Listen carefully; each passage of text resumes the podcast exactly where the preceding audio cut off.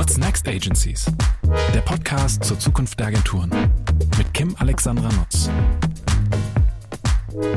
Herzlich willkommen zu einer neuen Folge von What's Next Agencies. Heute habe ich Jan König, Gründer und Geschäftsführer der, ja, kann man sagen, noch jungen Agentur Oderlein in meinem Podcast eingeladen.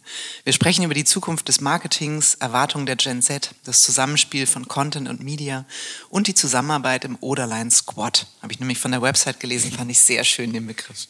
Lieber Jan, wie schön, dass wir uns heute persönlich treffen. Du am Rande der OMR so einen einstündigen Slot für unseren Podcast so ruhig, ähm, ja. eingeschoben hast. Ich wollte gerade sagen, nach 70.000 Menschen, die du ja. getroffen hast, ist es jetzt nur ähm, der eine bin ich es ja. und sind wir zu zweit hier in einem wunderbaren Raum im Spaces. Ähm, das ist ganz angenehm hier bei dir. Danke, dass ich hier sein schön. darf. Ja, total gern. Ich äh, freue mich, denn bisher hatten wir ja eigentlich nur so eine Art Videocall und Social Media Bekanntschaft. LinkedIn Connection. Ja. LinkedIn Connection, ne, wie ja. man das äh, heute so macht. Haben uns fröhlich hin und her geschrieben und ähm, jetzt sehen wir uns mal live ähm, und sprechen über unglaublich spannende Themen. Bevor wir einsteigen, ein ganz kleiner Blick, das mache ich ja immer mhm. ähm, bei meinen ähm, ja, geladenen Gästen, so ein kleiner Blick auf den bisherigen Werdegang, den Lebenslauf. Bei dir, das fand ich total spannend. Ich habe nämlich ganz, ganz, ganz wenige Menschen, eigentlich noch niemanden hier gehabt, ähm, der eigentlich ähm, seinen Ursprung in der Media-Agenturenwelt hatte, um dann so rüber zu sliden in den Content-Bereich. Bei dir ist das genauso und das finde ich ganz schön, dass du eben diese beiden Seiten auch vereinst. Du hast deine Karriere bei der Mediacom gestartet, ähm, wo du ganz klassisch digitale Mediaplanung gelernt hast. Banner, ja. Banner. Und du hast so sympathisch, das fand ich so nett in unserem kurzen Vorgespräch gesagt, ich war da einfach so ein totaler Underperformer. Es hat für mich gar nicht hingehauen. Ich war da nicht sichtbar. Ich konnte mich nicht beweisen und deswegen ja. bin ich da dann auch schnell wieder raus. Ja. Ähm, äh, du bist dann zu MEC, das ist eine Group M Schwester, um da Mercedes-Benz zu machen. Ähm, da ging es aber schnell nicht mehr nur um Media, sondern um Themen wie Fashion Week, Fußball, Content eben. Und äh, ja, wie soll ich sagen, das ganze Media-Thema, das lief eigentlich nur noch nebenbei. Tja, wie das in Agenturen so ist, der Kunde wurde verloren, Mercedes-Benz ähm, ging über die Wupper, Vodafone kam. Ähm, ihr habt dann, ab 2014 war das, glaube ich, ganz früh angefangen, auch mit Bloggern und Influencern ja. zu arbeiten, eben dem Content-Thema treu geworden, da hattest du ja Blut geleckt. Und innerhalb der Group M habt ihr dann immer mehr Leute in den Non-Media-Bereich ähm, auch gesourced. Und ähm, mit 30 warst du dann Geschäftsführer von Wavemaker. Und hast dann aber gemerkt, und ähm, auch das finde ich sympathisch, das kann ich so nach, nachempfinden, so fühlen, dass du gesagt hast, im Mediageschäft äh, ist Media immer King. Und mhm. egal wie zukunftsfähig du vielleicht aus einer Nische heraus wächst und dich entwickelst, Content oder die, du hast es gesagt, die Content Kasper, ja. sind halt die Content Kasper. Immer das ja? i-Tüpfelchen auf dem Mediaplan. Ja. genau, das heißt, du hattest so, so früh die Erkenntnis, okay, im Media-Business Content zu machen, das wird mich nicht glücklich machen langfristig. Hast dann vor zwei Jahren, und ich glaube, das war ja so ziemlich knapp, kurz vor Ausbruch ja. der Pandemie, hast du Oderlein gegründet. Ähm, Zusammen Aber mit Nico und Marin. Ich wollte gerade sagen, ja. nicht alleine, ja. sondern zusammen mit ähm, Marin und Nico. Die kanntest du, glaube ich, auch aus deiner Group M-Zeit. Ich weiß nicht, MEC oder ja, wo beide bei MEC und dann Wavemaker ist ja die ja. Agentur gewesen. Genau. Ja, genau. Also mit den beiden zusammen hast du ähm, dann die Content, Digital, Media, du wirst das gleich erklären. Call it. Also äh, Call it Agentur oder Agency Squad oder was auch immer. Oder Line gegründet. Ähm, da betreut ihr jetzt seit äh, zwei Jahren mit mittlerweile einem Team aus 13 Leuten also auch ähm, toll gewachsen in den letzten Monaten. Kunden wie GoDaddy, Vodafone, Aldi Süd, Parship, Jack Wolfskin und ähm, sagt man ENBW oder NBW? NBW ist richtig. NBW ja. ist richtig. Guck mal, habe ich wieder was gelernt. Aber ich glaube, jeder versteht beides. Ja, verstehen wir, oder? Okay. Und ähm, ich äh, mal gestartet, jetzt sind wir nämlich durch mit dem Lebenslauf, also du bist noch so jung und trotzdem äh, schon viel zu erzählen im Lebenslauf. Ähm, ich starte mal mit dem Intro und es gibt ja von der W&V einen ähm, ganz wunderbaren Adventskalender, der ist mhm. ja schon eine Weile her, der war im Dezember. Ähm, aber Jan Bechler, mit dem ich übrigens äh, gemeinsam aufs Gymnasium gegangen oh, bin. Wie schön ist ja, das denn? Genau, Wusste ich gar nicht. Der hat ähm, äh, in dem W&V Adventskalender ein Türchen für Oderlein ähm, Das war ganz süße Überraschung. Gemacht. Das war echt schön. Total nett und er hat, ähm, finde ich, auch sehr sympathisch geschrieben ähm, und euch als spannendste Agenturgründung der letzten zwei Jahre bezeichnet. Ähm, was ist bei euch anders? Warum ist das spannend und warum habt ihr geglaubt, bei über 30.000 Agenturen in Deutschland braucht es noch eine? Braucht es noch eine? Fehlt genau dieser Typ, nämlich ja. Oderlein. Ja, also ich glaube, ähm, erstmal danke für das Intro, das war ganz nett, schön formuliert alles. Ähm, ich glaube, dass ähm, dadurch, dass wir diese diese Media-Historie mitbringen, diesen Media-Background mitbringen, waren wir ganz oft auf der Frustrationsseite und haben ganz oft erlebt, wie Dinge nicht funktionieren in den Prozessen von Kreativagenturen zu Mediaagenturen mit den Digitalplayern, die dazwischen sitzen und noch die Social-Media-Agentur, die dazwischen sitzt. Ähm, und dadurch, dass wir so oft frustriert waren und das Gefühl hatten, das muss anders gehen, das muss besser gehen, das muss näher an Kunden gehen, das muss ähm, in der, in der Umsetzung auch einfach end-to-end -end funktionieren und nicht immer mit so 27 Agenturen, die man als Kunde steuern muss. Mhm. Und das haben wir am Anfang ein paar Leuten erzählt, dass wir das machen wollen und dann war das ähm, Feedback sehr gut ähm, da drauf. Ähm, und dann hatten wir mit GoDaddy und Vodafone noch zwei Startkunden direkt am Start ähm, und den Media-Background haben und immer verzweifelt waren, weil wir immer TV-Spots bekommen haben, die aber im Digitalen keiner sehen will, ähm, haben wir dann gesagt, wir, wir gründen das und ähm, Marin als ähm, Stratege damals bei MEC gewesen mhm. hat 200 Media Pitches geschrieben, hat immer die besten Geschichten geschrieben, also unfassbar. Marines Brain ist so viel wert. Ähm, Nico und ich, wir haben ganz, ganz viele Projekte durch zusammen gerockt und ähm, Kunden betreut. Ähm, und so haben wir uns dazu entschieden, das zu tun. Ähm, natürlich in einer schweren Zeit, weil am 1.1. sah noch alles super aus. Mhm. Und äh, dann wurde es ein bisschen hakelig mit Corona natürlich. Das war für uns nicht einfach der Start. Das glaube ich. Ich habe damals, ich habe das letztens nachgelesen, W&V macht doch immer diesen Club 5. Und da habe ich damals, das war nämlich im Januar 2020 gesagt, dieses Virus aus China. Ja, ja das war damals, daher, wie wir darüber ja, geredet haben. Genau, so haben wir darüber gesprochen. Und äh, genau in der Zeit habt ihr dann gegründet. Ne? Ja. ja. sehr krass. Das war wirklich so, dass wir ähm, den ersten Auftrag mit GoDaddy hatten, wo wir Philipp Westermeier, äh, sein erster Influencer-Auftrag war mhm. das ja damals. Und Bonnie Strange und Echo Fresh haben wir ja gedreht. Haben in drei Tagen sechs Startups besucht. Das waren die sechs Folgen von den, vom Go-Team, vom ersten Go-Team. Und das haben wir wirklich am, am letzten Tag vor dem Lockdown, haben mhm. wir die letzte Folge abgedreht. Äh, und dann Philipp war schon am Telefonieren, weil Virus und ähm, Messe. Ähm, und ähm, da hatten wir Glück, ne? weil mhm. das war schon wichtig für uns, so den ersten Step auch in den Markt zu bekommen, weil mhm. Das Go-Team ist genau das, was wir verkörpern. Ne? Also das war für uns ein guter, wichtiger erster Schritt. Ähm, das ist das, das, Format, was ihr oder genau, die Plattform, die ihr für GoDaddy genau, gemacht habt. Genau, genau. Mhm. Ähm, können wir gleich noch gerne mhm. tiefer darüber reden. Aber das war für uns ähm, sehr, sehr wichtig zum Start, was zu haben, was vorzuzeigen äh, können. Ähm, das war, glaube ich, echt key. Mhm. Glaube ich, ja, sonst bleibt man in so einem Ankündigungs-Fachmedienjournalismus. Äh, ne? Schreibst nur PowerPoint-Charts und keiner ja. sieht was, was du tust und warum du was auch anders machst, weil mhm. das war ja auch die Frage. Ne? Also was machen wir anders? Ähm, und ähm, ich glaube, das war für uns ein sehr, sehr guter Start. Dann wurde es natürlich erstmal low. Wir haben uns keine Gelder bezahlt im März, mhm. April und so. Also das war schon nicht so easy, mhm. ähm, weil auch alle ja alles gestoppt haben. Ihr habt es ja auch mhm. wahrscheinlich gemerkt. Ja. Ähm, und dann waren zwei, zwei Monate alles still. Da haben wir wirklich dann, ich saß dran und habe dann äh, aus Stock-Footage äh, für Michelin und Vodafone äh, Filme gemacht. So We Stay at Home war dann mhm. die Botschaft, ja. Und also wir haben Sachen gemacht, die wir eigentlich nicht machen wollten, aber wir mussten uns ja irgendwo hin entwickeln, weil mhm nur rumsitzen und Däumchen drehen war auch nicht gut.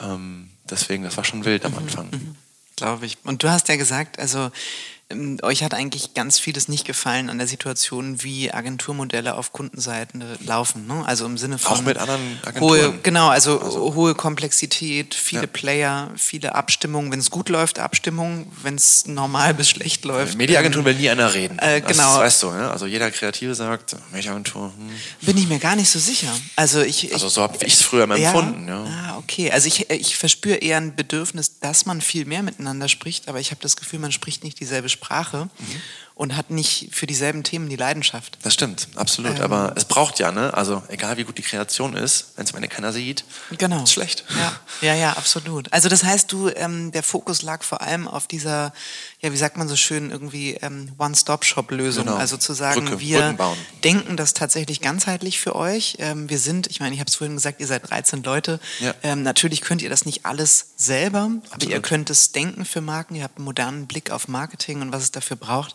Und dann holt ihr euch im Sinne eines äh, agilen Squads eben ja. ähm, die Leute dazu, ja. die euch dann bei der Execution helfen. Genau. Ähm, für uns ist Marketing so ein bisschen Orchester und mhm. wir sind die Dirigenten. Es gibt viele Instrumente im Marketing und mhm. ganz wichtige Instrumente, die für besondere Stücke ganz entscheidend sind und wir wissen genau, wen wir brauchen für welches Stück.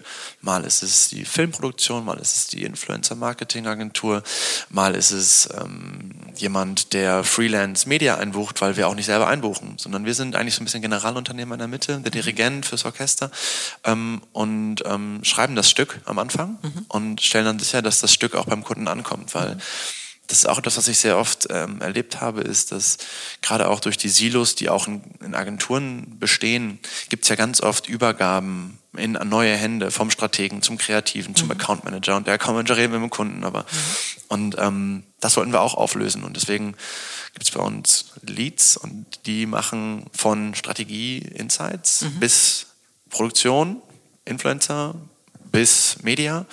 Ähm, alles und bleiben Das heißt, ihr seid, also jeder Einzelne bei euch ist letztlich ein Generalist, klar ja. mit einer spezifischen Heimat, aus der er oder sie kommt, ja. ähm, aber schon eher mit diesem Ansatz, dieses, es gibt so einen Begriff T-Shaped Profiles. Mhm, ne? also, T-Shaped Skills, ja, ja. finde ich sehr, sehr, sehr passend. interessant. Ich hatte mit ähm, Neil von Play the Hype auch äh, mhm. eine Aufnahme, der das, äh, glaube ich, bei denen auch ganz ähnlich handhabt. Ne? Also, mhm. dass du im Prinzip in der Lage bist, das äh, alles zu machen, alles zu überblicken. Genau. Ähm, gut, klar, natürlich nicht mit dem jeweiligen Superspezialistenwissen, ja. aber dafür habt ihr dann die Leute. Die genau, also ne? ich kann keine Kamera halten, mhm. ich will keine Influencer-Verträge aufsetzen, ne? also all diese ja. Dinge. Ähm, und das spielen wir auch immer ganz transparent an unsere Kunden. Und da arbeiten wir halt auch, glaube ich, auf einer anderen Ebene mit unseren Partnern zusammen. Also ähm, Neil hast du angesprochen, Play the Hype, wir machen sehr viel TikTok zusammen, aber auch Agenturen wie Just Add Sugar, die mit denen wir sehr viel produzieren. Social Content. Dann, ja. Genau, BSP. Also es sind sehr viele Agenturen, mit denen wir sehr, sehr nahe sind und sogar so nah, dass wir zusammen letztes Jahr auf Mallorca mit den Leuten ähm, unsere Vocation hatten. Ähm, ich glaube auch die Art und Weise, wie wir mit den Agenturen zusammenarbeiten, ist sehr, sehr vertrauenswürdig, mhm. aber nicht nur unter uns Agenturen, sondern auch an den Kunden. Ähm, wir machen es nicht so, dass wir irgendwie Kohle einsammeln, sondern alle Angebote gehen an den Kunden und der Kunde kann am Ende entscheiden, wer das produzieren soll. Ähm, und da leben wir halt auch die Transparenz in Richtung mhm. unserer Kunden, weil ähm, mal kostet vielleicht eine Videoproduktion bei Team A mehr als bei Team B, aber Team A kann, kann das besser, weil die mhm. schon so oft XY produziert haben, dann geben wir die mhm. Empfehlung für A, ähm, aber das ist alles dem Kunden mhm. überlassen und wie findet der Kunde das? Also das ist ja so, ähm, manchmal ne, hat man so das Gefühl, der Kunde zuckt so zusammen, der will immer genau mhm. das Team kennen, wenn man mhm. sich vorstellt, will genau wissen, wer ist was und man muss dann Freelancer kennzeichnen und so. Das ja. ist ja noch so ein bisschen die, ähm, die Welt, in der wir ganz häufig stecken. Mhm. Jetzt ist das bei euch sehr viel losgelöster. Ne? Es ist, mhm. ähm, ist eben kollektiv, ja. so schreibt ihr ja auf der Website. Ja. Wie reagieren die Kunden darauf? Also ich glaube, ähm, jeder, der mit uns arbeitet, weiß, glaube ich, worauf er sich einlässt mhm. und weiß, dass das, was er am Ende bekommt, aus ganz vielen Händen geschnitzt wird. Ähm, nicht nur aus uns, sondern aus allen unseren Partnern, die wir für dieses Projekt auch brauchen. Und äh, genau den Begriff T-Shape, den du zusammensetzt. Es gibt sechs, sieben Ts, die ja einen Kreis bilden und dann berühren sich alle Ts und der Kunde ist genauso ein T. Mhm. Ähm, und wir fordern von unseren Kunden, dass sie mitmachen, dass sie dabei sind, dass sie Teil des Prozesses sind. Ähm, und dadurch, dass, dass wir das so transparent leben und auch nach außen kommunizieren, ähm, weiß, glaube ich, jeder, der bei uns irgendwie anklopft, dass, ähm, dass das so bei uns mhm. läuft. Das finde ich spannend, dass du sagst, ähm, auch der Kunde ist Teil eures Prozesses, also ja. ne, Co-Creation häufig diskutiert. Ja. Ich glaube, bei vielen Agenturen immer noch so das spontane Zusammenzucken, wenn man mhm. denkt, um Gottes Willen, unsere ganzen schönen Prozesse und normalerweise ja. gib einfach das Briefing und wir, wir melden machen, uns. Ja. Ähm, Briefings wie, hassen wir, ne? Also okay. wir äh, Erzähl mal, aber wie integriert ihr den Kunden? Welche Rolle spielt er konkret in euren Projekten? Wie ähm. schafft ihr das, dass es sich eben als gemeinsames Projekt auch anfühlt. Ja, also wir haben einen Chart, wo drauf steht, uh, we don't want your briefing, we want your problems. Mhm. Also wir wollen darüber reden, was tust du, wie machst du momentan Kommunikation und dann wollen wir darüber reden, ob das überhaupt so richtig ist und grundsätzliche Fragen zu stellen. Ja? Mhm. Also ähm, bei Null wieder anzufangen, weißes Blatt Papier zu nehmen und zu sagen, okay, wie würden wir es aufbauen und wie würden wir das ganze System drumherum bauen? Ähm, und ich glaube, ähm, das ist auch das, was uns ausmacht, immer wieder warum zu fragen. Warum machst du das denn mhm. so? Ähm, und warum machst du denn einen TV-Spot, wenn du ein Produkt hast, was das ganze Jahr über keine Saisonalität hast? Wann mhm. weißt du, wann du den TV-Spot überspielen musst? Woher weißt du, dass die Journey nicht zwei Wochen später bei einem Kunden anfängt? Ähm, solche Fragen stellen wir und dann sind wir unangenehm. Ähm, also ein, ein Case, äh, wo wir am Anfang waren, ist ja auch Jack Wolfskin, haben wir gerade ähm, auch einen Preis mitgewonnen. Ähm, die ersten Meetings waren sehr der Realität ins Auge blickend, ja, weil die Marke hat gelitten über Distribution. Ähm, wenn man sich irgendwie äh, Sinusmilieus anguckt, alles war unten links in Plus und oben rechts hat man nur verloren und da mhm. willst du eigentlich sein, wenn du als Marke wachsen willst. Und ähm, das war erstmal so ein Reality-Check. Aber dann reflektiert, dann brauchte man vielleicht ein bisschen das zu verarbeiten und dann aber gesagt, okay, jetzt aber Vollgas nach vorne auf die junge Zielgruppe mhm. und das embracen. Ne? Und ich glaube, gerade Gen Z ähm, ist total offen, Marken wieder in den Arm zu nehmen, wenn sie sich halt auch selber nicht so ganz so ernst nehmen. Und wenn wir ähm, unser Community Management auf TikTok bei Jack Wolfskin angucken, dann ist das einfach sehr auf Augenhöhe und auf einmal kann man eine junge Zielgruppe, wo es immer nur die Lehrerbrand war oder das haben meine Eltern getragen, würde ich niemals tragen, ganz schnell für sich gewinnen und ähm, das, das macht einfach extrem Spaß, was zu beobachten äh, und dann zu sehen, wie das auch wirklich so Impact hat auf Käuferschaft, aber auch auf Gen Z-Rankings und Markenbekanntheit in Gen Z und Co wie schnell das dann doch, mhm. doch irgendwie geht. Mhm. Auf Gen Z kommen wir gleich auch nochmal. Sag nochmal, also ne, verstanden, wir wollen nicht euer Briefing, wir wollen euer Problem. Das heißt am Anfang mhm. eher eine Art Workshop, Austausch, Diskussion. Ähm, ganz viele Fragen, ja. Ganz viele Fragen, immer wieder warum. Ähm, Im Laufe des Prozesses gibt es dann, also arbeitet ihr viel mit, ich sag jetzt mal Schulterblicken oder tatsächlich kleineren Sprints, wo ihr mhm. auch gemeinsam mit dem Kunden dann Dinge entwickelt, äh, Thesen spielt. Ähm, ich sag mal, dann über Plattformen diskutiert er ja viel. Also ja. auch da ähm, wirklich mit den Kunden arbeitet ja. oder eher sagt, hey, das sind unsere Gedanken, wollten wir euch zeigen, fein für euch oder nochmal anders? Ähm, ich glaube, was ein Unterschied ist, so wie wir, wie, wie ich auch früher gearbeitet habe, ist, dass es die, nie diesen ähm, Prozess im Sinne von das wird dann delivered und dann ist es fertig, so, mhm. so Pitch-Prozess. Ne? Mhm. Ne? Also ähm, wir machen Sprints, nennt es aber irgendwie nicht Sprints, aber eigentlich sind es Sprints. Wir haben viele Check-ins, aber es ist auch Projekt zu Projekt sehr unterschiedlich. Wenn wir, ähm, wo wir uns jetzt gerade sehr rein entwickeln, ist ähm, Markenrepositionierung im digitalen Raum, weil Marken heute noch sehr oft repositioniert werden, wie man das halt früher so gemacht hat. Und ich glaube, dass es auch in der Markenpositionierung eine viel, viel digitalere ähm, Ausrichtung braucht, ähm, dann ist das ein Prozess, der sehr intensiv ist. Wenn wir eine TikTok-Kampagne an den Start bringen, dann ist hier sind die Creator, let's go. Also ja. das ist halt ja, sehr klar, unterschiedlich. Ne? Also Ihr habt ja auch ähm, eure Strategin mit in die Geschäftsführung Alina, ja. genau mit Alina aufgenommen. Und das ist ja, glaube ich, auch so der Punkt, irgendwie zu sagen, Markenpositionierung. Ich habe eben aufgehorcht, als du gesagt hast, im digitalen Raum. Also das heißt, aus eurer Sicht Welt, sind, für die heutige genau, also sind äh, Positionierungsprozesse für Marken andere mit ja. dem Blick, also spielst du so ein bisschen auf Internet 3.0 und äh, sozusagen nee, das Culture-Thema an oder was genau, schwingt Culture-Thema. Ja. ja. also ähm, der Prozess bei uns ist ja immer Consumer Insight. Was können wir finden in der Kultur der Gen Z oder in der Zielgruppe vom Kunden? Was können wir finden, wo die bekannten zwei Kreise überlappen? Ja, also Brand und Zielgruppen-Insight. Ähm, weil nur wenn du das schaffst und das auch in deiner Marken-DNA verankerst und das geht dann sehr tief in Kultur rein. Ähm, nur dann schaffst du das, wenn das in der DNA der Marke auch drin ist, dazu auch Content-Sprungbretter zu bauen. Ähm, weil wenn du nur deine Marke und da redest du über dein Produkt und wie cool dein Produkt ist und heute ja auch nachhaltig Produkt und so, und das ist alles auch richtig. Aber um Kommunikation heute zu machen, braucht es halt nicht nur dich, sondern auch deine Zielgruppe. Ähm, und deswegen stellen wir uns immer die Frage, was kann die Subkultur, die Kultur sein, ähm, auf der man aufsetzen kann, die Teil deiner Marke auch werden muss. Ähm, und das ist sehr schwerer Prozess für viele Marken, weil es war immer sehr, ich, ich, was mache ich als Marke? Senderprinzip. Ja, absolut. Genau. Produktvorteilsbotschaften ja. senden. Ähm, und es war sehr selten, dass man sich so intensiv mit seiner Zielgruppe auch auseinandergesetzt hat und das auch in seiner DNA verankert hat. Deswegen ist das etwas, wo Alina ganz speziell ähm, jetzt gerade ähm, unfassbare Arbeit macht, aber auch Pionierarbeit macht, weil so hat das noch nie einer so richtig angegangen. Ähm, und ähm, das sind halt natürlich Prozesse, die dauern drei bis sechs Monate. Mhm. Ähm, deswegen, ich glaube, deswegen ist es auch so abwechslungsreich bei uns zu arbeiten, weil es gibt halt von, wir machen ein YouTube-Format zu, wir machen eine TikTok-Kampagne zu, wir machen eine digitale Markenrepositionierung. Ähm, ganz viel zu tun bei uns. Macht ihr denn, weil wir haben jetzt ein paar Mal schon ähm, Gen Z gesagt, habt ihr einen Fokus in euren Themen, in euren Projekten, auch in den Fragestellungen, mit denen die Kunden auf euch zukommen, in Bezug auf diese spezielle Generation? Ähm, nee, also kein Fokus. Mhm. Ähm, Philipp Westermeier hat uns irgendwo vorgestellt als B2B-Agentur, weil wir GoDaddy und Vodafone B2B gemacht haben. Also, aber dafür habt ihr dann nachher in seinem OMR White Paper was zum Thema Gen Z Genau, genau, genau. äh, aber ähm, ich glaube, dass uns die Probleme egal sind. Aber wir wollen die Probleme verstehen und dann die Zielgruppen erobern. GoDaddy ist ja auch kein Gen Z-Case, sondern das ist ein Content-Case. Mhm.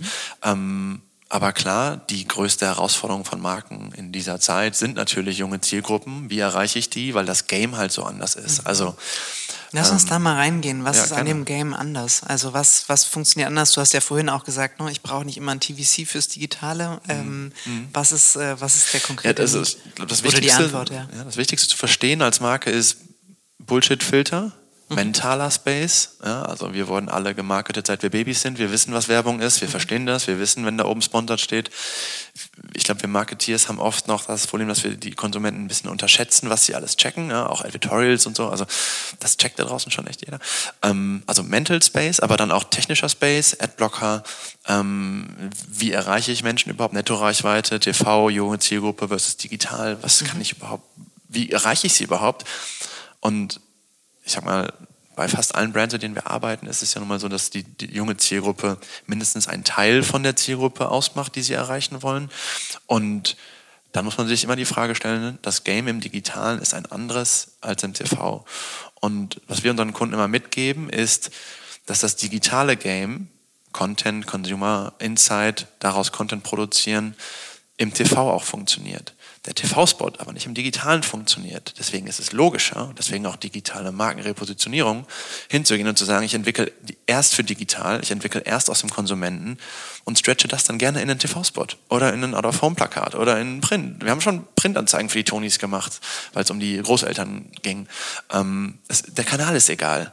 Ähm, aber am Ende ist es einfacher, die digitale Absprungbasis zu finden und dann in andere Kanäle zu mhm. distribuieren, als ähm, mit dem TV-Spot anzufangen und nach sechs Wochen zu sagen, okay, was mache ich denn jetzt? Oder im Digitalen will keiner meinen TV-Spot sehen und mhm. der hat eine mhm. Average Viewtime von 1,35 Sekunden. Mhm. Hm, da kommt meine Botschaft nicht so an. Glaubst du denn, dass, ähm, also ich kenne viele Agenturen, die sagen, ne, wir, wir produzieren schon lange keine ähm, TVCs mehr, sondern wir machen natürlich Bewegtbild, weil es mit die emotionalste Form ist, ähm, Menschen irgendwie mit Menschen in Verbindung zu treten, sie zu berühren, ähm, äh, emotional sein zu können. Das aber Digital First konzipiert, also auch im Sinne von welche Cutdowns für welche Formate, so dass du eben schon, ich sag mal, von der Storyline her das mhm. so darauf abstimmst, dass es im digitalen Raum funktioniert und du, ich sag mal, nach Sekunde eins hast du ein Branding, hast du genau. irgendwas, was hookt. verstanden, also, was der Benefit des Produkts ist. Mittlerweile ja. geht ja die Bewegtbildproduktion auch sehr stark dahin und natürlich kannst du dann in der Long Version sagen oder machst einen 15 oder einen 30 Sekunden, mhm. dann kann es auch ein TVC sein. Ähm, ja. Also Je Aber, nachdem. Mh, Was ist da für dich noch der Unterschied? Ähm, also das Wichtigste ist, dass ich, ähm, ich hasse das Wort Cutdowns, ne? weil Cutdowns hat, heißt schon direkt, dass man von etwas was runterschneidet und dann ist ja. es für digital. Mhm. Und das ist schon so, äh, damit, damit wollen wir gar nicht anfangen, sondern wir wollen eigentlich eher, okay, mhm. wie können wir eigentlich Content produzieren, der die Zielgruppe erreicht. Und der kann Longform sein, der mhm. kann aber auch nur sechs Sekunden sein. Mhm. Aber der muss halt irgendwas transportieren, was die Zielgruppe sehen will, weil mhm. ansonsten wischt sie mich weg. Ja? Mhm. Also sonst gibt sie mich, sonst wischt sie mich weg. Und deswegen glaube ich, dass halt ein TVC, gerade wenn man über ähm, klassische Kampagnen spricht, die immer sechs Wochen gehen. Warum gehen die eigentlich sechs Wochen? Weiß das ja nicht irgendwer? Äh, warum haben die immer 100 GRPs? Also all diese Fragen. Mhm. Ähm, da starten wir eigentlich lieber mit, eigentlich brauchst du anderes Marketing. Und bei GoDaddy war genau die Frage, die haben ein, an, angefangen mit einem TV-Spot und haben dann einen Peak gehabt in ihrer Markenbekanntheit, mhm. im Februar damals. Und ähm, dann war danach, zwei Monate später, die Markenbekanntheit wäre genau da, wo sie vorher war. Mhm. Und genau das ist das Problem. Ähm, und deswegen sagen wir, bau eher Plattform. Ähm, und bei Plattform meinen wir jetzt nicht äh, Medien, also Facebook, sondern sei, sei, wie ein Creator. Und ähm, bau Content, der eher als Format funktioniert. Mhm.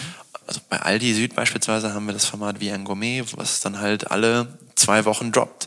Ähm, beim Go-Team äh, droppt ähm, einmal alle 1,5 Monate eine neue Folge. Stefanie Giesinger, Ann-Kathrin Schmitz und Melanie Kieback ein Startup besuchen. Und, und, und, droppen heißt, also erzähl mal ganz kurz, ne? wenn Marken, sein, ja. Plattformen, Publisher, Content Creator werden oder wie welche agieren, dann ähm, sprichst du von, also ich sag jetzt mal so Brand- oder Content-Serials, die einfach, also serielle Content-Formate, ja. die immer wieder auftauchen, die aber nicht auf einer bestimmten Plattform gedacht sind, sondern genau. die dann über die relevanten Kanäle in der Darreichungsform ausgespielt genau, werden. Genau, genau. Muss aber nicht owned sein, paid logischerweise. Owned gehört dazu, genau. Mhm. gehört genau dazu, weil man die Influencer, wenn die dabei sind, auch noch dazu bringt, aber paid natürlich auch. Und mhm. ähm, wir versuchen, ähm, wenn wir solche Plattformen bauen, immer Paid von Anfang an mitzudenken mhm. und immer in einer, in einer Schere von 1 zu 5 zu haben. Also 1 für Produktion und mhm. Influencer und 5 für Media. Mhm. Ähm, und je nachdem, was wir dann übrig bleibt in Produktion, muss man die Produktion anpassen. Und wir haben mhm. gerade im Vorgespräch auch kurz gesprochen, das kann dann halt nicht 250.000 Euro pro Folge kosten, mhm. wenn wir davon acht im Jahr produzieren, sondern ja. da muss man zwei Startups an einem Tag besuchen, weil Stefanie Giesinger kostet am Tag auch Geld mhm. ja, und Videoproduktion kostet mhm. auch Geld und man muss das System halt komplett umbauen, wenn man das so machen möchte. Mhm. Es, ich sage gar nicht, dass das immer das mhm. Richtige ist. Ich, wir haben auch schon TVC-artige mhm. ähm, Produktionen gemacht äh, für NutriBullet mit Echo, ähm, aber da war das Ziel halt ein anderes. Ich komme in den Markt, brauche direkt Awareness ähm, und braucht die jetzt sofort. Ja. Ich glaube, das ist auch wichtig, ne? weil ähm, so wie du bei Cutdowns zuckst, zuck ich immer bei TVC, weil also ja. Kreativagenturen denken nicht in TVCs, sondern sagen mhm. einfach, wir machen ein cooles Bewegtbild, das wir für unterschiedliche Kanäle nutzen. Ich glaube, die Frage ist tatsächlich, was will man erreichen? Ne? Ist es Awareness, um in ja. gestützte, ungestützte Markenbekanntheit zu gehen und vielleicht aus einer Repositionierung heraus, aus einem Haltungsthema heraus irgendwie eine große Sichtbarkeit zu schaffen mit fetter Reichweite? Oder ist es eben was, wo ich sage, langfristig gesehen baue ich sozusagen mein, mein Markenkapital aus, genau. indem ich nicht nur irgendwie zweimal im Jahr was sende, sondern mit der Zielgruppe in Kontakt trete, genau, immer wieder. mehr Engagement. Ne? Früher war es ja so, genau. wie viele haben mich gesehen? Und ja. jetzt ist ja so die Frage, wer engaged mit mhm. mir als Marke. Ne? Oder Viewtime. entwickelt also dann die Marke mit ja. schon fast. Ne? Ja. Also es ist ja schon fast so eine Diskussion, dass man sagt, irgendwie Markenführung äh, wird auch Teil der Community ja, ähm, sein. Genau, auch KPIs, ja. Wie messen wir denn den Erfolg? Ne? Ähm, mhm. ähm, wir, wir, gucken uns immer Time Spent with Brand an. Das sind KPIs, die für uns wichtig sind. Und dann setzen wir darauf eine, die Marktforschung. Aber genau das, was du sagst, ähm, ich glaube, man muss halt immer das Ziel verstehen, wo man hin will, was man braucht. Mhm. Und dann muss man mhm. zurück zum Orchester das richtige Instrument raussuchen, was man eben genau dafür braucht. Und ich sage gar nicht, dass jeder ein mhm. Content-Format machen sollte, mhm. ähm, aber das ist nun mal die, diese Wiedererkennung, die dieses Format hat, weil wir mhm. auch Audiences bauen. Also erster Kontakt, 25% gesehen, zweiter Kontakt, mhm. YouTube, Remarketing, Meta genauso. Wenn du im Digitalen bist und Kampagnen aufsetzen willst und Kommunikation machen willst, empfehle ich dir das nicht für sechs Wochen zu tun, sondern für einen längeren Zeitraum. Mhm. Weil dann baust du den Upper Funnel immer weiter auf. Und bei GoDaddy ist es immer so, mit jedem Creative Refresh geht der CPM erstmal wieder runter, weil wir neues Creative mhm. haben. Wir erreichen wieder die gleiche Zielgruppe, reminden sie, dass GoDaddy der Nummer 1 Website-Player ist. Ähm, danach bekommen sie in Consideration auch wieder Stefanie Giesinger zu sehen. Mhm. Und im Performance ist dann auch nicht der GoDaddy und irgendein rotes, roter Störer drauf, sondern das ist auch Stefanie Giesinger und sagt, bau doch eine Website bei GoDaddy. Mhm. Oder der Startup ist dort zu sehen. Und ähm, diese Full-Funnel-Plattform, immer Online-Kommunikation, ist, glaube ich, mehr gemacht für den digitalen Raum mhm. als TVC, als Cutdowns, mhm. weil die sind, die gehen los und am Ende. Mhm. Und dann gehen sie in die Schublade mhm. und sind gone. Ähm, Content für einen Friseur ist auch noch nächstes Jahr wichtig, wie man eine Website baut, wenn ich ein Friseur bin. Mhm. Und deswegen ist auch in SEO da auch Traffic drauf, weil ich mich als Friseur frage, wie baue ich eigentlich eine Website als Friseur? Und dann finden die mhm. Leute dich wieder. Und ähm, ja, wir machen auch Stunts wie den 5G-Jump, wo einfach Leute von einem Hotel runterspringen. Wir machen auch TV-Spots, wir machen auch Printkampagnen. Aber ich glaube, die DNA ist wirklich dieses, wenn ich digital mache. Social Content, also genau, ne, das tatsächlich im Fokus. Genau. Ja. Ja, und interessant finde ich eben den Gedanken zu sagen, Plattform-Content heißt nicht auf einer Plattform-Content, sondern nee, genau. heißt eben die Marke als Marken, Plattform, genau. die auf allen Plattformen dieser Welt, zumindest da, wo es genau. sinnvoll ist, mit den jeweiligen seriellen Formaten richtig, in Erscheinung richtig. tritt. Ne? Genau, also Media denken wir dann mit im Sinne von, ähm, da, das Aldi Süd wie ein Gourmet-Format mhm. läuft nicht nur auf YouTube, sondern läuft genauso auf Instagram, läuft genauso auf TikTok. Mhm. Der Kanal ist egal, mhm. weil solange es aus dem Konsumenten kommt, interessiert den Konsumenten das überall. Mhm. Man muss sich nur den Regeln der einzelnen Plattform halt anpassen. Mhm. Das ist halt wichtig. Eine Plattform, wo wir jetzt so viel über Plattformen gesprochen haben, jetzt meine ich aber echt eine Plattform, ja? ähm, äh, TikTok. Mhm. Das fand ich interessant. Ähm, ich habe vor einiger Zeit, ich glaube schon ein bisschen her, gelesen, dass ähm, Pia Performance Media mhm. sich mit euch oder mhm. ihr euch zusammen ähm, getan habt, um ein ja. Joint Venture zu gründen, eine ja, TikTok-only Focused ja. Agency. Ja. Äh, magst du ein bisschen erzählen, wie, wie kam das? Ist das auch so ein bisschen der Group M-Historie, den Kontakten geschuldet? Und habt ihr irgendwann gesagt, die Welt braucht jetzt eine TikTok-Agentur? Also ähm, erstmal finde ich ja, dass es bemerkenswert ist, wie wenig Agenturen sich dem Thema TikTok zuwenden. Mhm. Das sind 20 Millionen Deutsche auf einer Plattform. Und es gibt, glaube ich, fünf Agenturen, die sich ums Thema TikTok beschäftigen. Also es ist schon sehr merkwürdig irgendwie, finde ich, weil wir Deutschen einfach ein bisschen länger brauchen. Sag mal kurz welche, also Play the Hype ist mir im Play. Hype, eure, ja. wie heißt eure? Ähm, Fipex Ja. äh, ist unsere ähm, Servicelösung, komme ich gleich, gleich, gleich. Ähm, es gibt noch drei, vier Player. WeCreate ist ein großer Player. TrueMates, Intermate machen sehr viel. Ähm, es gibt noch einige Agenturen, aber es ist wirklich klein. Und besonders die großen bauen auch keine Units. Ja? Also ich lese nicht große Network-Agentur gründet Unit für TikTok, sondern ich lese eher gründet Unit für E-Sports. Aber TikTok ist doch das, wo 20 Millionen Menschen jeden Tag abhängen und Stunden konsumieren. Und das müssten wir uns doch eigentlich fragen. Also das war schon mal so der Kerngedanke, warum wir, ich habe mich lange geweigert, mit Neil über TikTok zu sprechen und ähm, dann irgendwann hat er mir alles in Ruhe erklärt und ich musste das alles aufsaugen. Das ist auch von einem 19-Jährigen, der hat mir alles erklärt. Ja, oder nicht nur er, sondern sehr, sehr viele, Max Klonghoff auch. Also viele Leute haben mir das erklärt. Ähm, und dann musste ich das ja auch erstmal verstehen. Und es ist halt so sehr anders, ähm, weil es halt auch nicht die Ästhetik mitbringt, die Instagram hatte, sondern ähm, Ja, davon muss man sich ein bisschen frei machen. Ne? Genau. Also das ist vielleicht auch ein bisschen die Sorge, die viele Agenturen damit haben, sich in dieses Feld zu wagen, weil du kommst von so einem kreativen Exzellenzanspruch, Level und dann so Greenscreen-Videos. genau. Ja, aber es ist ja so. Und ähm, warum wir das mit Fipex gemacht haben, ist, ähm, dass, wir, dass wir glauben, dass es eine, ähm, eine Full-Service-Lösung braucht, die sowohl, und da sind wir wieder beim Thema Media, Media einbucht. Ähm, Pia Media ist die größte digitale Agentur Deutschlands, Mediaagentur Deutschlands. Ähm, die hat Zugriff auf Betas, die hat Zugriff auf, ähm, auf Inventare, die vielleicht andere noch nicht angeboten bekommen. Ähm, gibt uns einfach eine Buying Power, die äh, wir nicht haben als kleine Agentur, ja, sondern die schleusen da die Millionen Euros in Media durch.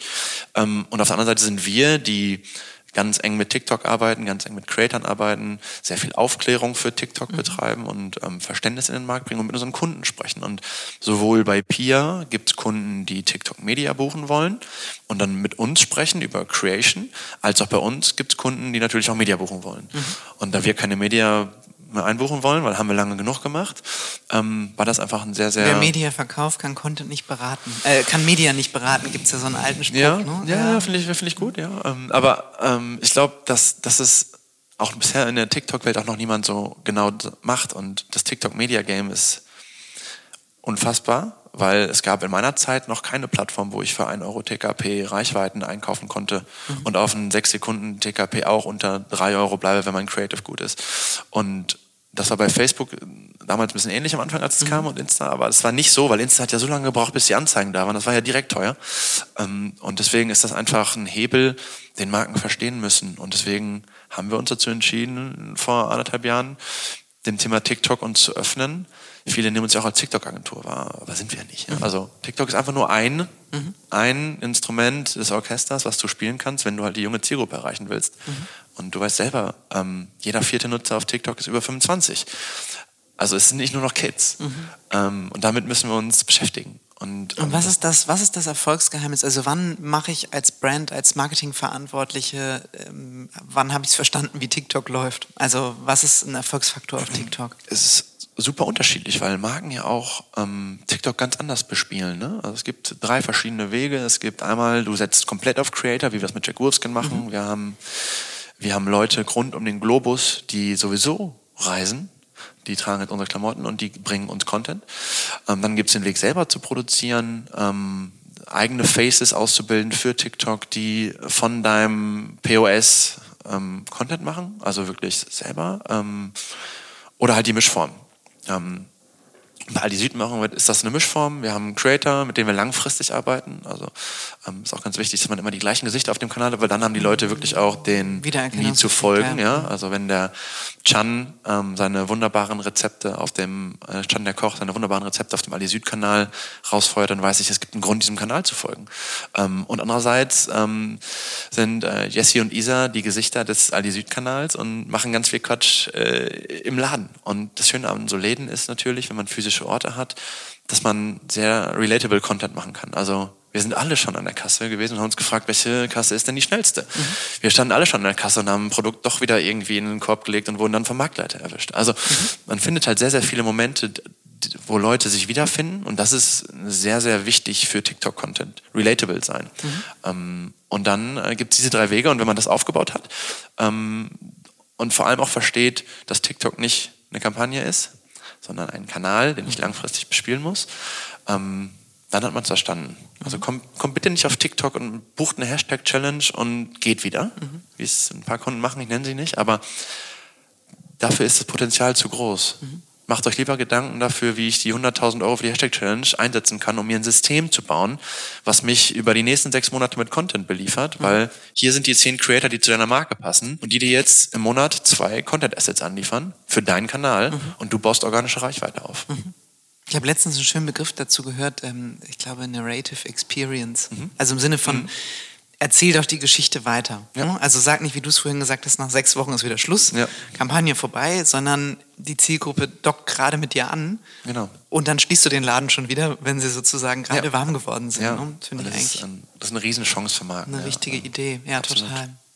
Sag mal nochmal ähm, ein anderer Blick so ein bisschen aufs Media-Business, mhm. weil das ist ja ähm, eure Heritage, die ja. Ursprungs-DNA. Mittlerweile seid ihr, ähm, ja, wie soll ich sagen, absolute Content-Kings. Aber was glaubst du mit Blick auf die jetzige Media-Agentur-Landschaft, was, mhm. was läuft da oder wo, wo stehen sie im Game? Also also Mediaagenturen stehen erstmal sehr gut da, weil sie alle sehr viel Geld verdienen und ähm, gutes Business machen. Ja? Also es sind einfach ähm, sehr gute Systeme, die einfach gebaut wurden über viele, sehr viele Jahre. Systeme. Sehr lukrative ja. Systeme, die ähm, auch ihre absolute Berechtigung haben, mhm.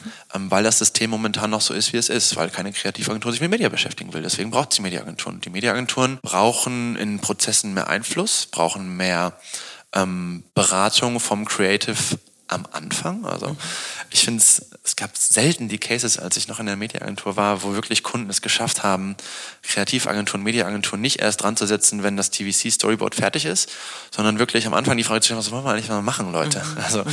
ja, weil ich meine, die Mediaagenturen sitzen ja auch auf einem Schatz von Daten. Absolut. Ne? Also absolut. das eine ist, was du dir als Kreativagentur ziehen kannst an Insights und und ja. und, aber der Schatz an Daten aus vergangenen ähm, äh, Kampagnen, Kommunikationsmaßnahmen, aktuellen Kampagnen, aktuellen, ja, also genau, also größer wie optimiere ich sein. den Content? Ja. Ich habe nur immer das Gefühl, die Mediaagenturen wollen den auch gar nicht so richtig nutzen, also weil daraus Werden auch oft nicht ja gefragt. also ja, okay. äh, ich, so leid es mir dann tut, aber ähm, am Ende, sind, am Ende sind die Kunden schuld. Mhm. Am Ende ist der Kunde schuld selber, selber schuld, weil ich baue ein eine Mauer um die Mediaagentur und die bucht am Ende nur ein und die redet mit keinem. Ich als Kunde muss das fordern. Das ist mhm. mein Job, ähm, die Leute an einen Tisch zu bringen und die Leute so an den Tisch zu bringen, dass alle respektvoll miteinander umgehen und nicht sagen, die Kreativagentur will nicht mit der Mediaagentur sprechen und vice versa, sondern ich als Kunde muss das hinkriegen. Und wenn die Agenturen das nicht machen, dann muss ich mir eine andere Agentur suchen. Es ist so. Ähm, weil nur wenn der Prozess von vornherein gemeinsam gedacht, von Anfang bis Ende, so funktioniert, wie er heute sollte, nur dann ist meine Kommunikation erfolgreich. Mhm. Und wenn ich das als Kunde nicht schaffe, dann bin ich als Kunde selber schuld. Mhm. Ähm, und, und, ich glaube, also um dich zu beruhigen, ich glaube, ganz häufig passiert das schon sehr viel besser als noch vor ein paar Jahren, ne, dass der Kunde auch diese Rolle wahrnimmt, mhm. die Leute an einen Tisch zu holen. Ich glaube, es ist immer noch die Frage, dass man zusammenarbeitet. Also ja. es ist sozusagen häufig auch so, wir informieren uns mal gegenseitig, was wir so Hier ist ein Update. vorhaben. Hier ist ein mhm. Update. Ja. Ähm, also die Frage, wie bekommt man Weiß sich auch als Team aus Media- und Kreativagentur arbeitsfähig? Und andersrum höre ich auch ganz viel, ne, dass in Mediaagenturen Leute sagen, ich habe da keinen Bock mehr drauf, ich würde so gern mal zusammen mit den Kreativen überlegen, aber in unserem System ist dafür keine Zeit, keine Leidenschaft. Ja. Ne? Sitzen, also sitzen sehr viele auch sehr kreative Menschen in Mediaagenturen, die halt selten gefragt werden, zu mhm. selten. Ja? Mhm. Und ähm, nicht umsonst war es ja früher Teil der Kreativagentur. Ne? Also ja. es ist es als es lukrativ wurde, hat, hat, es sich abgespalten. ja. es, es, es wurde mir alles. Ähm, am Ende ist Media halt King, wie du schon sagtest. Mhm. Ähm, und ähm, wenn du wenn du Content machst in der Mediaagentur, bist du immer nur ein ganz ganz kleiner Teil von einem großen mhm. Rat. Ähm, und deswegen war das für mich dann irgendwann nicht mehr attraktiv.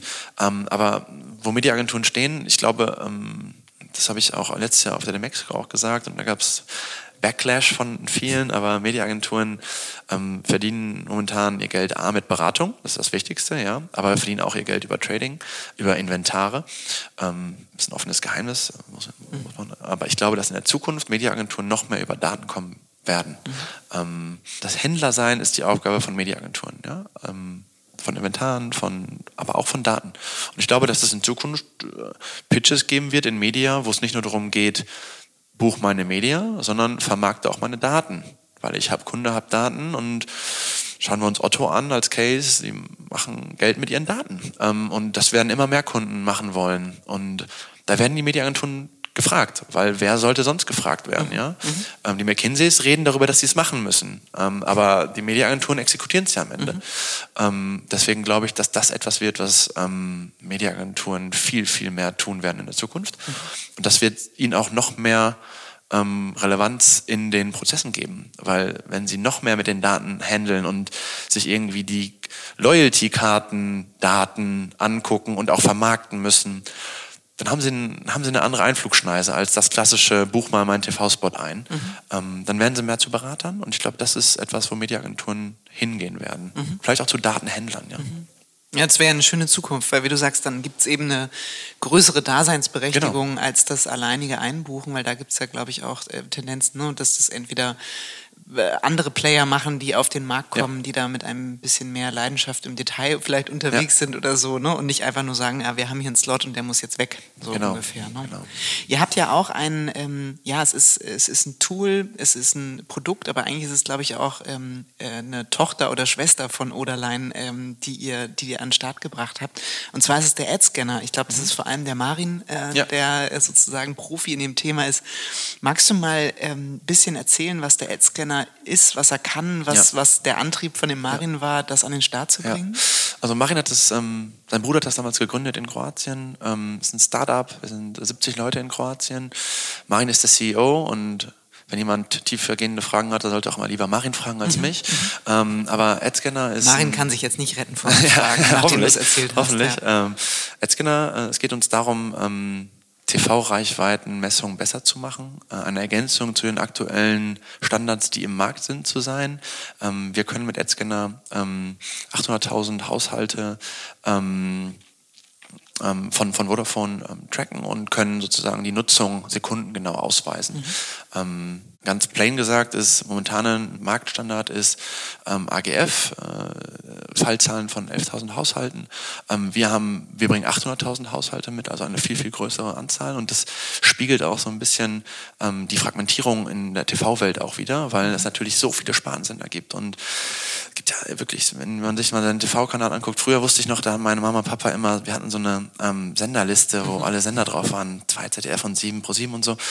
Das kannst du heute gar nicht mehr machen bei den ganzen Sendern. Und ähm, dadurch, dass natürlich diese, diese Fragmentierung so groß ist, ist natürlich auch der Need an, an Daten extrem wichtig, weil je geringer die Fallzahl, desto geringer auch die Menschen, die diese Sender gucken. Und da leisten wir Abhilfe und liefern ähm, zu den aktuellen Messmethoden eine Ergänzung, die eben ähm, helfen kann zu verstehen, wie sind Audiences, wie bewegen die sich, wann schalten die schon ab, ähm, woher kommen die Audiences. Ähm, wir können wirklich sehr, sehr viel nachvollziehen mhm. ähm, und, und auch halt das mehr digital verstehen. Ich glaube, dass wir versuchen. Das heißt, ihr macht auch eben nicht nur das lineare TV, sondern ganz klar ähm, den kompletten. Ja, also es ist das lineare Signal, okay. ja, mhm. was, was rausgeht. Ähm, und äh, wir messen das. Mhm. Ähm, und das, das hilft dabei, Verständnis für diese Massen und Millionen. Und TV ist nun mal immer noch das wichtigste Medium und baut am schnellsten Reichweite auf. Ähm, aber wir geben so ein bisschen noch mehr Messgrößen in den Markt, um auch Vertrauen auch in TV zu bekommen. Und alle Kunden, mit denen wir ähm, arbeiten bei AdScanner, geben mehr Geld in TV aus danach, weil sie mehr Daten haben und mehr Bescheid wissen. Weil es, es ist nun mal noch so, dass das TV äh, noch äh, in einer, in, einer, in einer Messung sehr so ist, wie es halt früher war, als wir noch weniger Sender hatten. Ähm, und wir leisten Abhilfe und helfen den Brand zu verstehen. Ähm, wir bauen auch eigene digitale Cluster, also Audiences.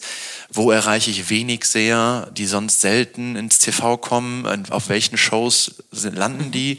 Joko und Klaas ist dann ein Beispiel. Mhm. Also es gibt. Also ihr erhöht die Qualität der genau. Mediaschaltung im TV, indem genau, ihr die mehr Qualität oder weniger, der Daten, ja, ja genau. Ähm, mhm. Also ich kann nachvollziehen, ähm, wer Joko und Klaas guckt, aber auch, was gucken die noch? Mhm. Ähm, und wenn ich also weiß... Also die, die ähm, TV-Journey. Genau, also ähm, genau. Ja, es, wir bringen das, wir bringen das TV in, ins digitale Zeitalter. Mhm. Und das Gute dabei ist, dass AdScanner auch ein äh, Open Source ist. Ähm, das heißt, äh, wir machen das mit Vodafone, aber wir können uns auch Daten von, von Apps vorstellen, die irgendwann in unserem System mit, mitspielen. Und auf einmal können wir sagen, dass eine große Fußball-Streaming-App auf einmal auch eine Quote bekommt oder vielleicht andersrum. Also mhm. ich glaube, dadurch, dass wir diesen, diesen Schritt gehen, ähm, eröffnen wir dem Medium TV neue Wege, Messbarkeit zu bekommen. Mhm. Ähm, und die sind halt digital. Und machen wir uns nichts vor, es ist eine digitale Welt und alles wird digital und auch TV wird digital. Das lese ich auch jede Woche. Programmatic TV, Connected TV.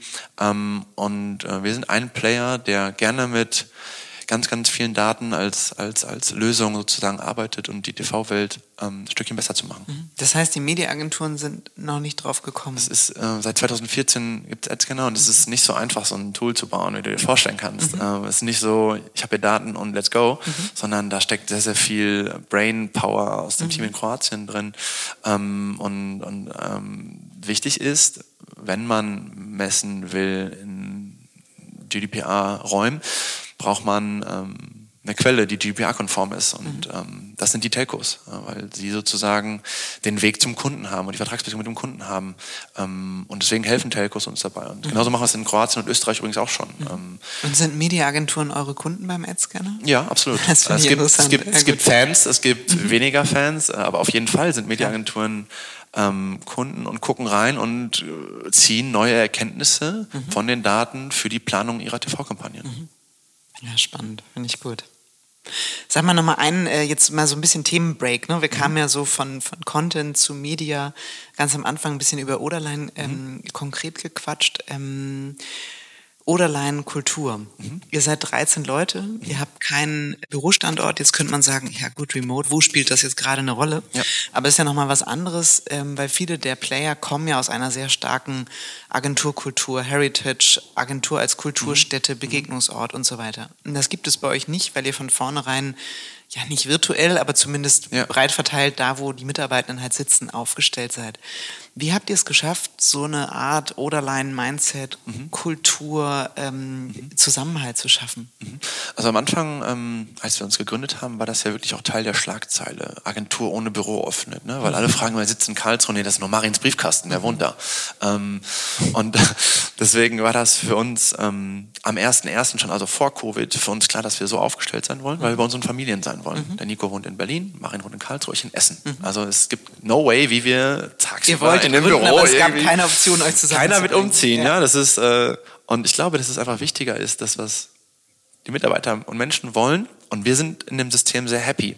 Ähm, ich sage gar nicht, dass das für jeden so funktionieren muss. Mhm. Ähm, aber unser System stellt den Mitarbeiter in den Fokus und was der Mitarbeiter dann sozusagen machen will mit diesem System, ist ja ihm überlassen äh, oder ihr überlassen.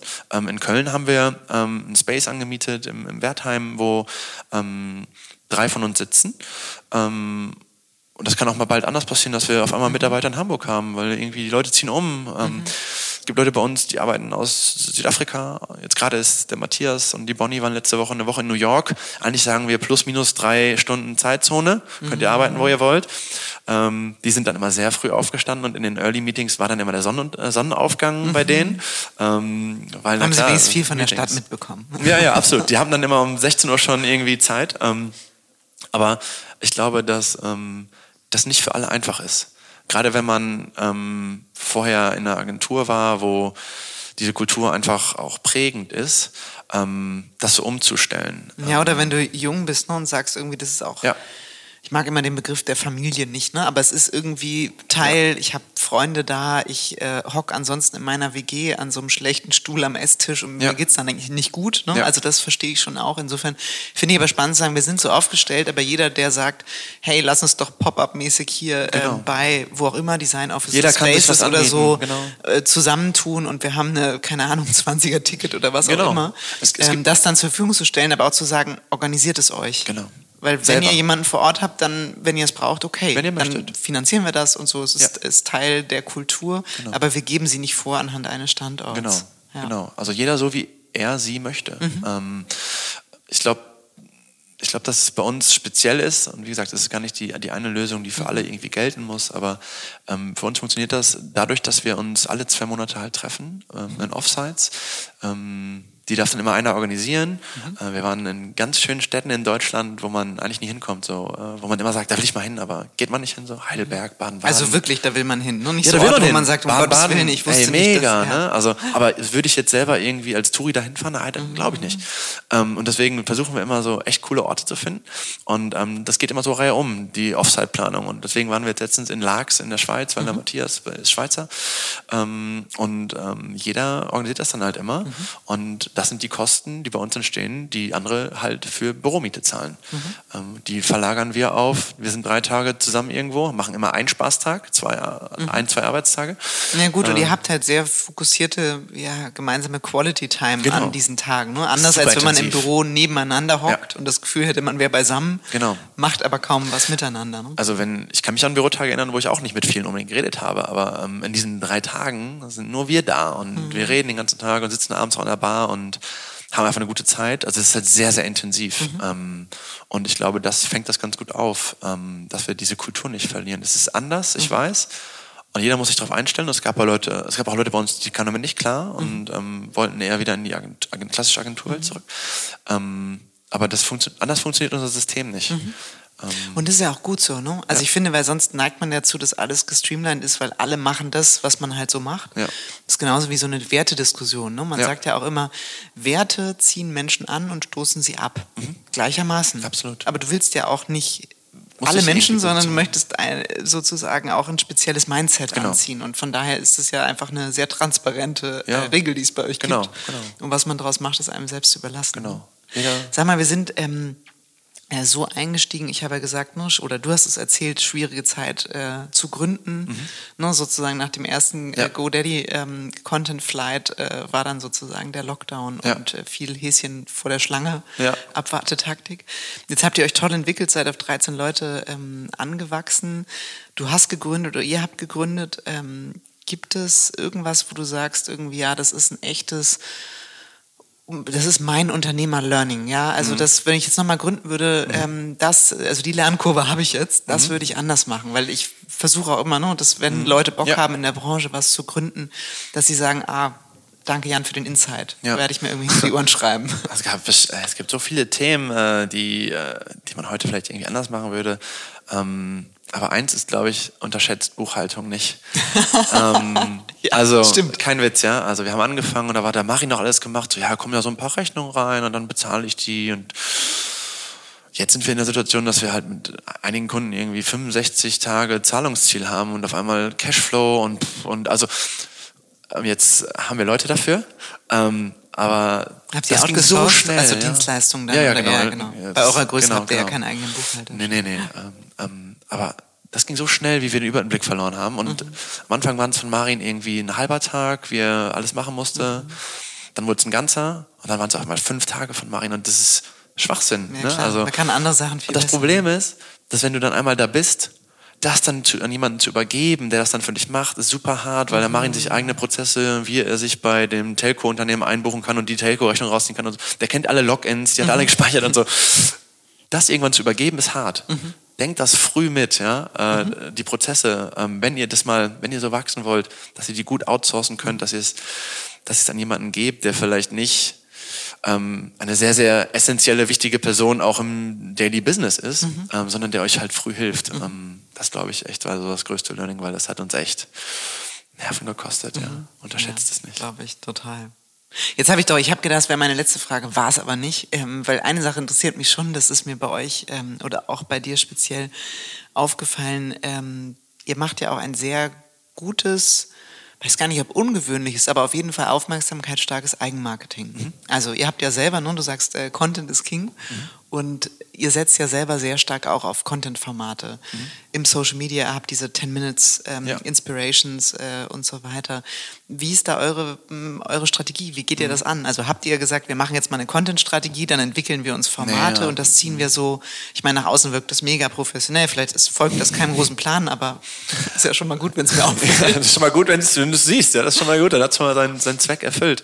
Ähm, für uns, für uns war ganz schnell klar, dass LinkedIn eine Plattform ist, die sich sehr, sehr entwickelt und dass Plattformen mit Content gefüllt werden müssen. Und am Anfang gibt es großes Vakuum an Content und viele mhm. User. Und deswegen war für uns sehr schnell klar, dass wir sehr viel Content machen wollen. Ähm, ich würde gar nicht sagen, dass wir so unbedingt Kunden groß über LinkedIn direkt gewinnen, aber ähm, dadurch, dass man eine kleine Agentur ist, schreibt ja auch sonst keiner über einen am Anfang. Ne? Also da, heute ja gut, ihr seid eure eigenen Creator geworden. Ne? Genau. Ja. Und das ist, das ist genau das, was wir unseren Brands predigen. Mhm. Werde Publisher, werde Creator. Müssen wir auch vorleben. Und das war so ein bisschen auch unser Gedanke, dass wir das von Anfang an uns halt dafür Zeit nehmen und das wichtig ist für uns. Und ähm, bei uns muss keiner posten, der bei uns arbeitet. Ähm, Nico, Alina und ich haben das einfach in unseren ähm, Tagesablauf sehr in, mhm. integriert. Ähm, und es, es, es folgt dem Plan, darüber zu reden, welche Haltung wir haben, ja. was für uns beschäftigt, was, was Cases sind, die wir gut finden. Ähm, und ich glaube, das funktioniert halt ganz gut. Wenn du es mitbekommst, mhm. ist schon mal gut. Ähm, und ich glaube, das müssten halt viel mehr kleine Agenturen machen, mhm. weil das halt insbesondere für kleine Agenturen ein Weg ist, Gehör zu bekommen und Reichweite zu schaffen, weil mhm wir sind halt kein Jungformat, wo über jede Arbeit geschrieben wird, mhm. ähm, sondern wir sind eine kleine Bude und wir bauen dann eine PM und müssen irgendwie beten, dass mal irgendwo eine Clipping bei rauskommt. Ja, ja, klar. Ähm, naja, und man gewinnt ja ein Gefühl für euch. Ne? Also ich finde, die Haltung, die Werte, das Mindset, das ja. kommt ja über euren Content sehr viel besser zur Geltung, als das jede äh, veröffentlichte, abgeschriebene Pressemitteilung ja. so tun könnte, weil ja. es halt schon so ein bisschen Verlautbarungsjournalismus ist. Ähm, absolut. Und so hat man ein Gefühl für Oderlein. Also geht mir zumindest so. Das war schon, schon ein wichtiger Hebel für uns, insbesondere in der Gründungsphase war das schon echt sehr wichtig für uns. Aber guck mal, haben wir doch noch ein zweites Learning mit rausgeschlagen. Ja, gut, super. Also Buchhaltung und, und äh, eigener Content Creator Content, auf LinkedIn. Ja, genau. Top, Jan, ich danke dir. Vielen, Vielen Dank, lieben Dank, hat total Spaß schön. gemacht. Von diesem Messetrubel mal rauszukommen. Jetzt zurück auf die Messe. Reden. Also wenn die Leute das hören, ist die Messe natürlich lange, lange vorbei. vorbei klar, aber, ähm, es ist trotzdem, wild. Ja. Es ist wild da drüben. Also ähm, 75.000 Leute, Schlangen, also wirklich auch Situationen. Man braucht eine Stunde von A nach B. Also das ist unfassbar. Ja. Es ist riesig. Okay, dann bleiben wir noch hier und trinken noch. Ja, lieber ja. das. Ja. Aber Glückwunsch ans Team. Unfassbare Messe. Also es ist äh, crazy, was da drüben los ist. Krass. Vielen Dank. Danke dir, Kim.